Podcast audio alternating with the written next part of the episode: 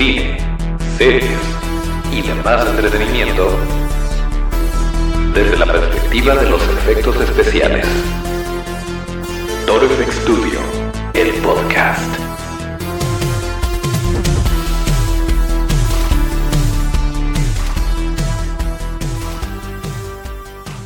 Pues estamos de vuelta en otro martes de podcast y muy contentos, muy contentos. Como pueden ver, ya le cambiamos un poquito. Estamos tratando de meterle un poquito más a la producción de este bonito podcast.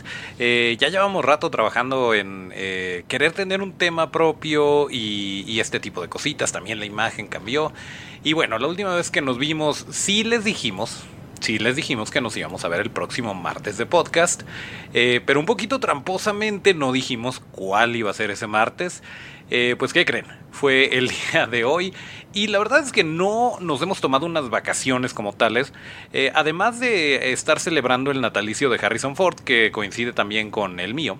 Este, acuérdense que también empezó el rollo de las clases en Sactoon, que nos lo hemos pasado increíble. Estamos muy contentos por todo lo que nos han aportado estos chamacos y, sus ideas. Y bueno, muy padre porque también está creciendo la familia. Estamos eh, pues aumentando un poquito eh, las personas que están conscientes de los efectos especiales y del maquillaje y todo esto. Y nos encanta. Estamos muy contentos por eso, pero pues también eh, entre eso y otros proyectos no, no hubo tanta oportunidad de, hacer el podcast y además eh, queríamos usarlo como pretexto también el episodio 50 para cambiar un poquito. Eh, todo esto que ya se venía planeando, pues obviamente lo queríamos estrenar en un momento especial y consideramos que el episodio 50 era un buen lugar para hacerlo y fue lo que hicimos. Pero bueno, eh, poniéndolos un poquito al corriente con lo que ha sucedido últimamente, eh, después de la última vez que nos vimos, teníamos una cita con Guillermo del Toro y sus monstruos el día lunes 15 de julio, y pues resulta que eh, lo que sucedió fue que el pues teníamos los boletos, teníamos los boletos para entrar a la exposición.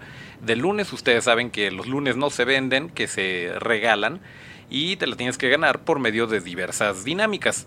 Ya estábamos muy puestos, la primera dama y yo, eh, para ir y aprovechamos para desayunar en el Vago Imperial Café, este café que es de el señorón Gis, eh, un monero ícono de la ciudad de Guadalajara, y el terrible Juan, es una sociedad por ahí. El café está muy padre, eh, muy rico, el menú un poquito raro, diferente, yo me comí un lonche de pierna, perdón, de pierna, de lengua, y pues muy rico, muy, muy bien hecho todo. Eh, pero bueno, eso no es lo importante. Que también nos encontramos al señorón Don Gis y por ahí nos tomamos una fotito y todo. Estuvo muy padre eso. Pero lo triste fue que eh, pues había ciertos detalles en la dinámica de regalar los boletos que nos impidieron entrar. Resulta que sí, cuando yo fui a recoger los boletos, que según yo ese día los iba a recoger, eh, me dijo una persona de ahí que iba a aparecer en una lista y que eh, ya con eso, que con ver la fecha en esa lista yo podía presentarme y ese mismo día me entregaban mi boleto y ya entraba. Pues no fue así. Resulta que eh, ya estando en la taquilla me dice la señorita muy amablemente que había otra columna en una hoja de cálculo que, que habían mandado en donde aparece la fecha en donde tenías que ir a recoger los boletos. Y bueno, para no hacerles el cuento largo, el caso es que no entramos y estuvimos un poco tristecitos por no haber entrado. Pero quien no estuvo triste fue eh, nuestra ganadora del Funko de Guillermo del Toro. Y, em, y pues ya, si no han visto el sorteo que hicimos en un Facebook Live, métense a la página de Facebook, ahí estamos... Em, está el video y van a poder ver una sorpresita que les tenemos al final, que ya estamos a punto de lanzar esa eh, campaña, esa convocatoria, y ya saben que mientras no sea posible, eh, los vamos a estar consintiendo y les vamos a estar dando cositas porque así de buena onda somos. No, no tenemos ningún otro motivo más que compartir con ustedes. Pero bueno, el caso es que así fue. Así fue la situación y han pasado muchas cosas. Estuvo, em, estuvo la Comic Con de San Diego, que estuvimos, eh, pues afortunadamente estuvimos siguiéndola muy de cerca eh, desde las noticias y desde las redes sociales porque no estuvimos ahí, Pero, eh, pues muy padre. La verdad es que hubo varios paneles muy interesantes. Todo el mundo está hablando de, de, lo que está sucediendo alrededor del universo cinematográfico de Marvel. Se habló de la próxima fase, de todas las películas que se tienen planeadas, de todas las personas que se van a ir uniendo a las filas de Marvel, incluyendo Salma Hayek, que va a ser parte de, Eternals, igual Angelina Jolie. Y pues por ahí hubo eh, pues hubo muchos, muchas noticias por el lado de Marvel.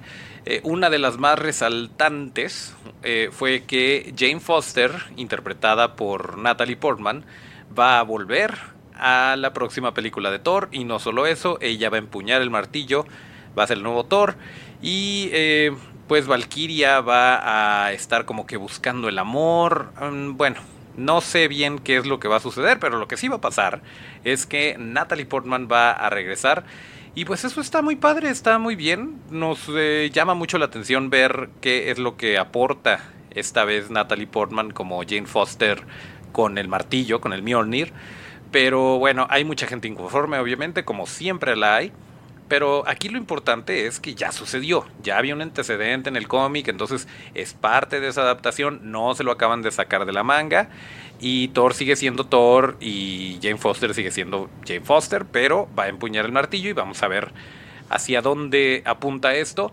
Y otra de las noticias muy interesantes de Marvel es que, eh, y, fue, y la dejaron para el final, muy al estilo de, de una keynote de Apple, eh, dijo el señor Kevin Feige One More Thing o una cosa más y presentó a, Mahershala Ali.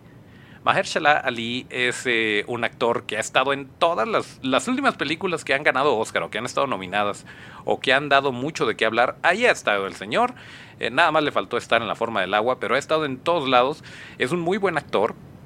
Eh, yo lo conocí como Cottonmouth en la serie de Luke Cage de Netflix y también era un muy buen villano ahí. Pues resulta que el señor va a hacer el nuevo Blade. Va a haber una nueva película de este cazador de vampiros que conocimos interpretado por Wesley Snipes en, el cine. Eh, que trabajó con Guillermo del Toro en la de Blade 2 con estos vampiros impresionantes. Pues eh, ya les habíamos dicho que había rumores de que iba a haber una nueva película de Blade y que iba a ser la hija de Blade y que Wesley Snipes iba a salir, pero como que a manera de mentor, no como protagonista. Pues al parecer estos rumores se callaron ya porque no hay para dónde. Sí nos acaban de confirmar que Mahershala Ali va a ser el nuevo Blade. Y la verdad tiene con qué. Eh, eso emociona bastante porque sí, como que trae, trae el feeling el señor. Yo creo que lo puede hacer muy bien. Habrá que esperar a ver qué tal está la película, pero pues por lo pronto hay bastante con qué emocionarnos en lo referente al universo cinematográfico de Marvel. Creo que se va a poner muy bueno, se va a poner muy interesante.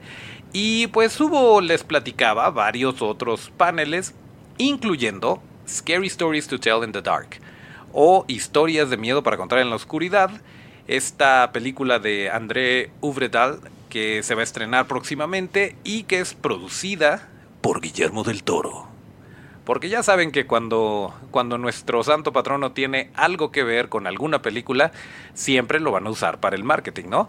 Y pues afortunadamente eh, se dio la vuelta Guillermo del Toro por allá, y no solo él, estuvo Norman Cabrera, estuvo André Obredal, obviamente, estuvieron platicando acerca de la película, de cómo diseñaron a los monstruos, de cómo, eh, del reto que causó el adaptar estas ilustraciones de las cuales ya les habíamos hablado, eh, a la vida real, porque hay ciertos personajes que se podrían ver demasiado surrealistas o etéreos o muy extraños em, y muy difícil de concebir en un plano real, en un plano tridimensional que se va a grabar y que va a ser pues obviamente un efecto especial práctico, un maquillaje, un puppet, etcétera, etcétera. Y eh, lo curioso aquí fue que eh, el señor Guillermo del Toro en una entrevista dijo, yo sabía exactamente quién lo tenía que esculpir y quién lo podía realizar. Y pues esos quienes fueron Spectral Motion, la compañía de Michael Izalde, y eh, Norman Cabrera, uno de los eh, líderes en el lado de la escultura y de la conceptualización de todos estos personajes. Y eso nos hace muy felices. También otra cosa es que, eh, pues, obviamente están ciertos personajes que aparecen en los libros Que por cierto, las historias, en vez de separarlas a manera de antología, como lo estarían, por ejemplo, en los libros, lo que hacen aquí es eh, unirlas en cierta forma con los mismos personajes, pero en diferentes eh, situaciones, para que eh, haya un hilo conductor y no se esté separando. Dice el Guillermo del Toro que, que una película de antología es tan, tan buena como tu historia más mala dentro de esa antología. Y que de esta forma pues se disfruta un poco mejor y pues tiene como que más oportunidades de ser eh, de conectar con, la audiencia. Y pues de esta manera fue que lo hicieron que fue, podría ser una de las cosas que más se distancia del material original. Y otra cosa muy emocionante es que uno de los monstruos que aparece ahí eh, es completamente nuevo. Es un monstruo que diseñaron entre, entre el director y Guillermo del Toro y pues todo el equipo y va vamos a tener la primicia cuando veamos esta película de ver a este monstruo en particular y eso pues también nos hace muy felices. Así que eh, no hay nada más que buenas cosas que decir de esta película, se ve que viene con todo, habrá que esperar a su fecha de estreno y obviamente la vamos a estar platicando por acá. Pero pues eso fue uno de los eh, temas más importantes que se discutió en la Comic Con de San Diego, por si se la perdieron, porque obviamente todo el mundo está hablando de, de Spider-Man, todo el mundo está hablando de la fase 4 del universo cinematográfico de Marvel, que si Jane Foster, que si Valkyria, que si Thor, pero creo que esto... Eh, pues sí, sí había que, mencionarlo porque a veces no le dan tanta difusión. Entonces, eh, pues para eso estamos aquí. Para eso estamos aquí, para darle un poquito más de, feeling al lado de los monstruos.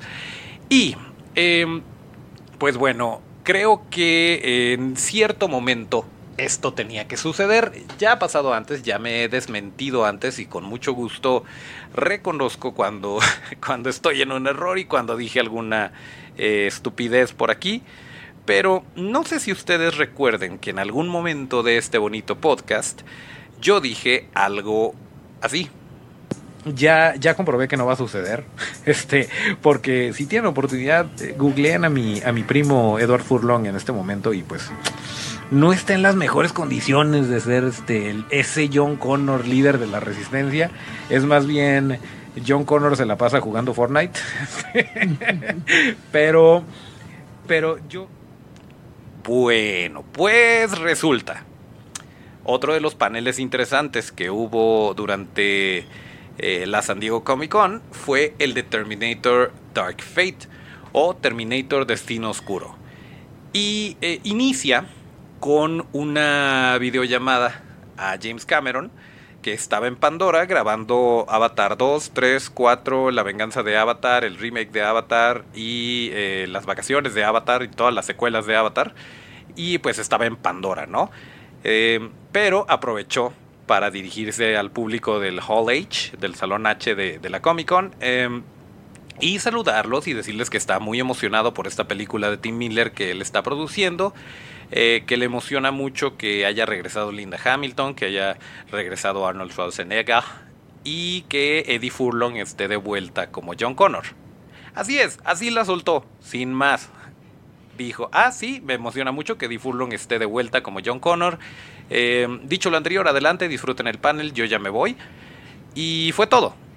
No nos han dado, no nos han dicho si va a salir a manera de flashback, si va a tener un papel más activo, si no nos han dicho nada eh, si van a ser una especie de Benjamin Button y entonces va a ser Eddie Furlong, pero, pero a lo mejor más joven, o sea, en sus etapas em, preadultas, no tan adolescente como en Terminator 2. No lo sabemos. Lo que sí sabemos es que regresa Eddie Furlong, Edward Furlong, para no ser igualados, como John Connor. Eh, y eso está buenísimo. No lo veíamos venir. La verdad es que tan no lo veía venir que me atreví a decir que no iba a volver, que ya era un hecho. Y bueno, pues nos sorprendieron. No estuvo ahí en el panel, no, no habló, em, ni se ha pronunciado al respecto. Pero pues si lo dice James Cameron es verdad. Así de fácil. Entonces, pues ahora con más ganas estamos esperando a que llegue noviembre y a que podamos hablar de esto y que la podamos ver y y nos empapemos de todo lo que Terminator eh, Dark Fate o Destino Oscuro tiene que darnos. Y estuvo muy bueno este panel, la verdad. Estuvo Diego Boneta, estuvo eh, Mackenzie, bueno, estuvieron la mayoría de los, de los actores principales y hablando de su experiencia y todo, pero obviamente Linda Hamilton se lleva las palmas, es un amor de señora. Y, dijo cosas muy interesantes acerca de la producción y de cómo, cómo James Cameron la convenció de, volver a hacer la película. Y sí, le dijo, eh, mira, tenemos los pros y tenemos los contras. Eh, uno de los pros es que todo mundo ama a Sarah Connor. Uno de los contras es que, eh, pues, ya, ya pasaron muchos años y si la película no le va bien, pues tú ya vas a ser recordada como este papel y no como la genialidad que hiciste en Terminator 2 y bueno, pues ahí le estuvo explicando, dice Linda Hamilton que ella estaba muy preocupada por eh, al principio por ser como era antes, por estar en la condición física que tenía antes. Y después dijo que dejó de hacerlo, que se dejó de preocupar porque dijo, no soy quien era hace 20 años, de hecho más, fue del 91, eh, bueno, sí, prácticamente prácticamente 30 años casi. Pero bueno, dijo, no soy quien era eh, en el 91, pero ahora soy mucho más. Y entonces obviamente todo el mundo le aplaudió y la amó. Y bueno, es una, una bala esta señora, una agilidad mental impresionante. Eh, y estaba por ahí pimponeando con Tim Miller.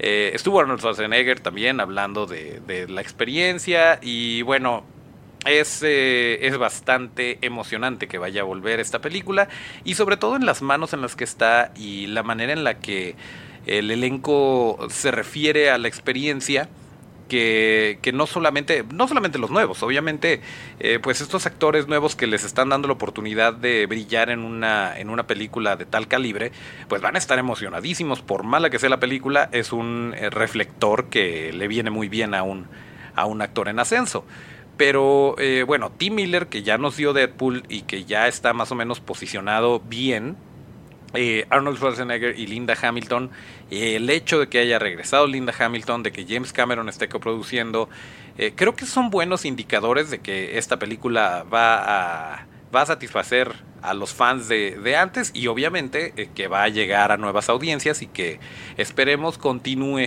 con esta saga de Terminator. Pero bueno, pues sí, es algo de las cosas que, teníamos que hablar con ustedes, que yo me tenía que disculpar por haber especulado antes de tiempo que Edward Furlong no iba a estar. Y pues habrá que esperar hasta noviembre, todavía falta, siento yo que falta mucho, aunque realmente no es tanto, pero siento que sí, sí, si estuviera mañana ya, mañana mismo voy y la veo, pero bueno, tenemos que esperar un poquito más. Y hablando de especular, ya les habíamos dicho que vimos la última temporada de Stranger Things, que fue muy buena, que nos divirtió.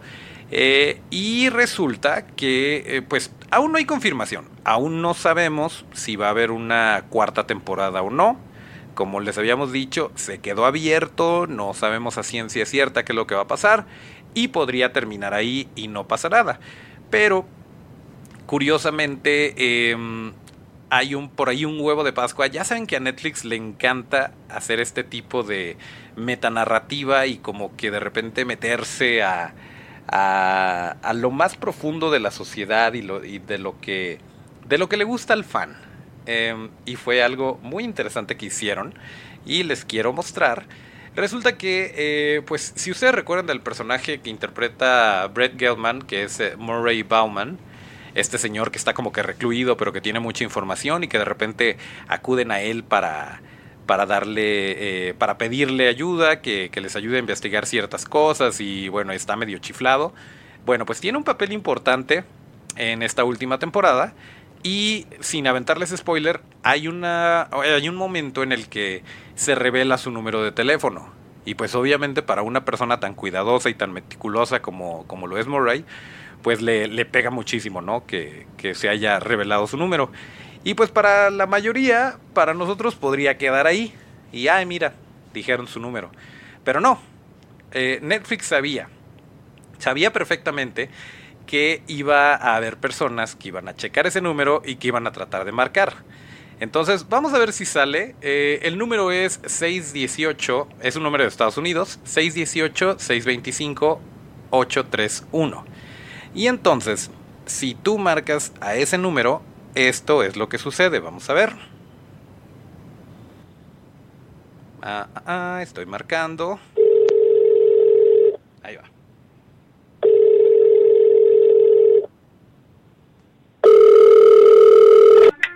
Hi, you have reached the residence of Murray Bauman. Mom, if this is you, please hang up and call me between the hours of 5 and 6 p.m. as previously discussed, okay? If this is Joyce, Joyce, thank you for calling. I've been trying to reach you. I, I have an update. It's about, well, it's, uh, it's probably best if we speak in person. It's not good or bad, but it's something. now, if this is anyone but my mother or Joyce, well, you, you think you're real clever getting my number, don't you? Well, here's some breaking news for you. You're not clever. You're not special. You are simply one of the many, many nimwits to call here, and the closest you will ever get to me is this pre recorded message. So, at the beep, do me a favor hang up and never call here again. You are a parasite. Thank you and good day.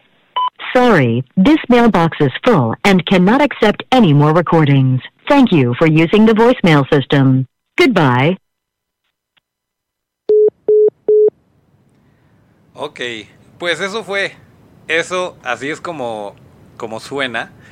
Eh, este mensaje de voz que deja Murray Bauman y les explico un poquito. Eh, lo pueden intentar ustedes, pero pues ya les ahorré la llamada de larga distancia. Eh, lo que dice es que, eh, bueno, acabas de, contactar el, el teléfono de Murray Bauman. Si es mi mamá, este, si eres mi mamá, si eres Joyce, eh, tengo algo que decirte, Joyce Byers, obviamente. Tengo algo que decirte, es una, una actualización sobre, ¿sabes qué? Mejor te lo digo en persona, pero este, llámame, por favor. Y si es alguien más, eh, te crees muy inteligente llamando este número, este, y lo más cerca que vas a estar de mí es eh, este mensaje grabado, deja de llamarme y no sé qué, y bueno, y después cuelga. Y cuando quieres dejar tu mensaje, pues dice que el buzón está lleno y que ya no puedes dejar mensajes. Entonces, eh, esto nos podría apuntar un poquito hacia, eh, pues, creer que sí va a haber una cuarta temporada.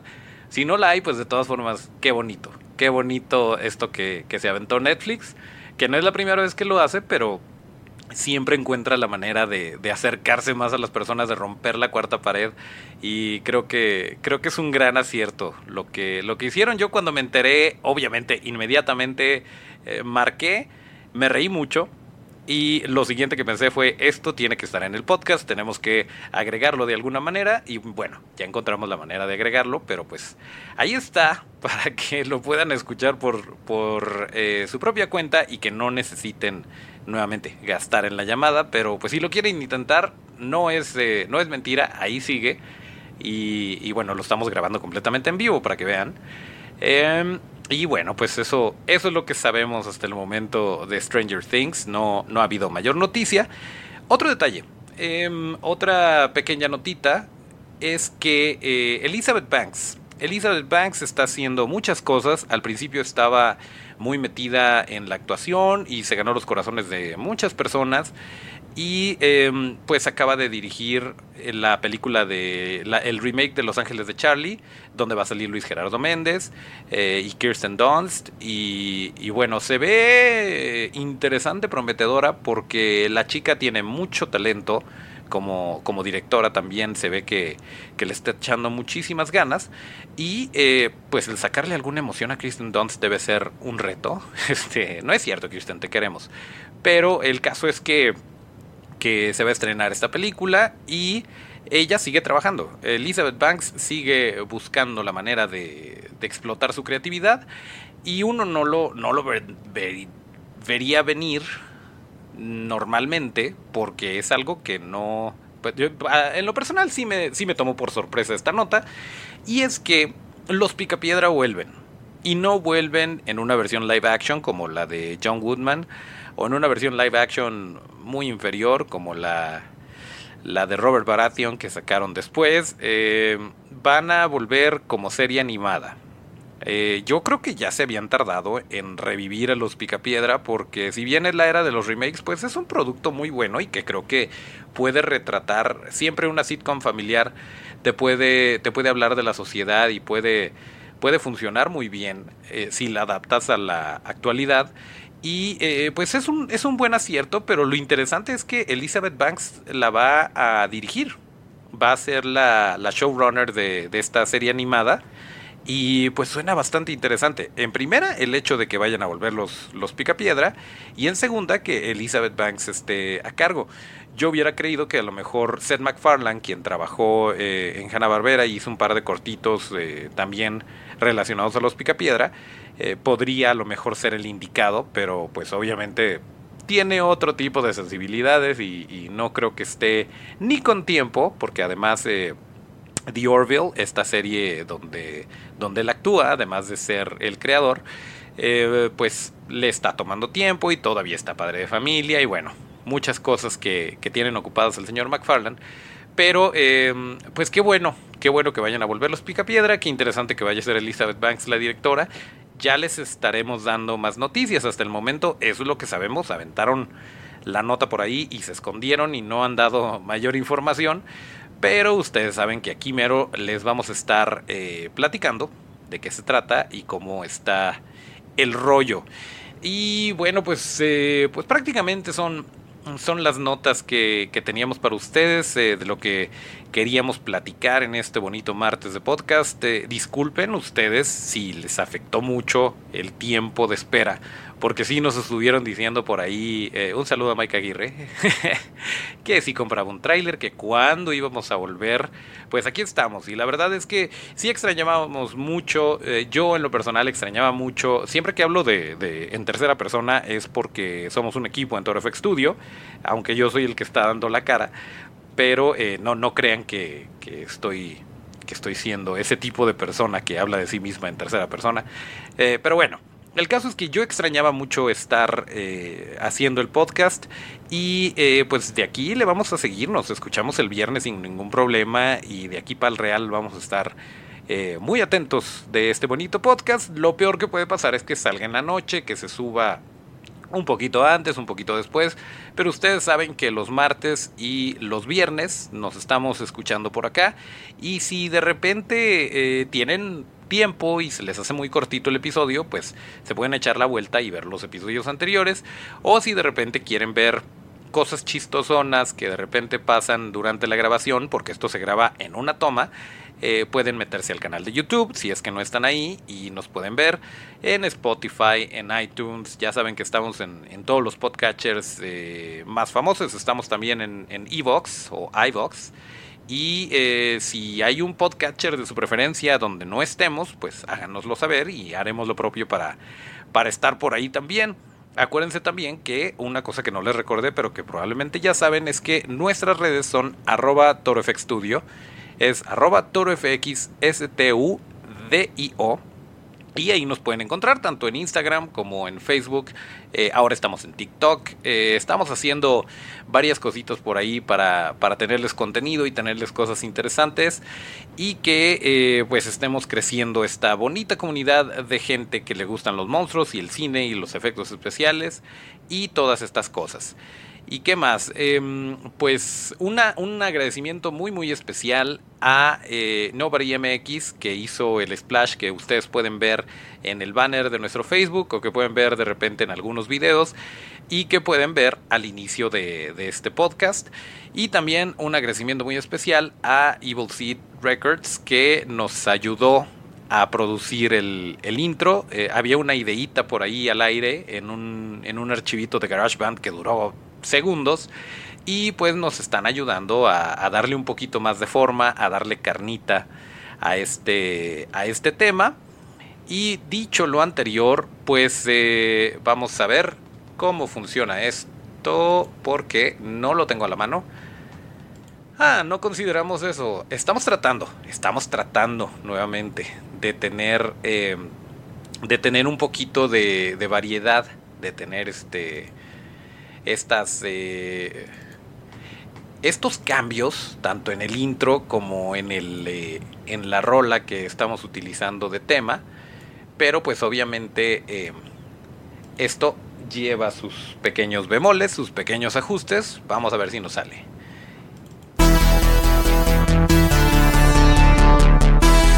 Así es, lo estamos usando de, eh, de salida también. Episodio número 50 de Torfex Studio, el podcast. Eh, ya les platiqué de las redes, así que acuérdense que hay que seguirnos ahí y así seguimos la conversación y seguimos en contacto. Eh, yo soy Toncho Ábalos. Mis redes son arroba Toncho. Nos vamos a escuchar el próximo viernes de podcast y hasta el próximo llamado.